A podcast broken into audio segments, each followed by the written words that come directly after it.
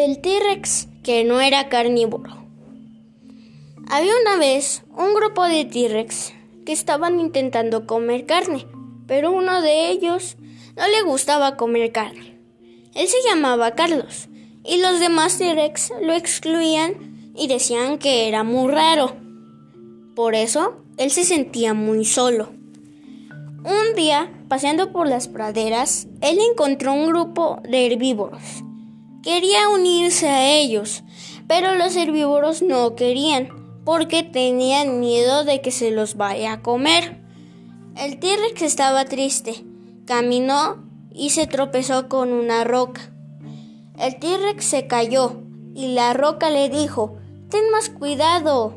El T-Rex se asustó y entonces la roca le comentó que era un gran mago y vio la tristeza del T-Rex, así que lo ayudó a convirtiéndolo en un Triceratops.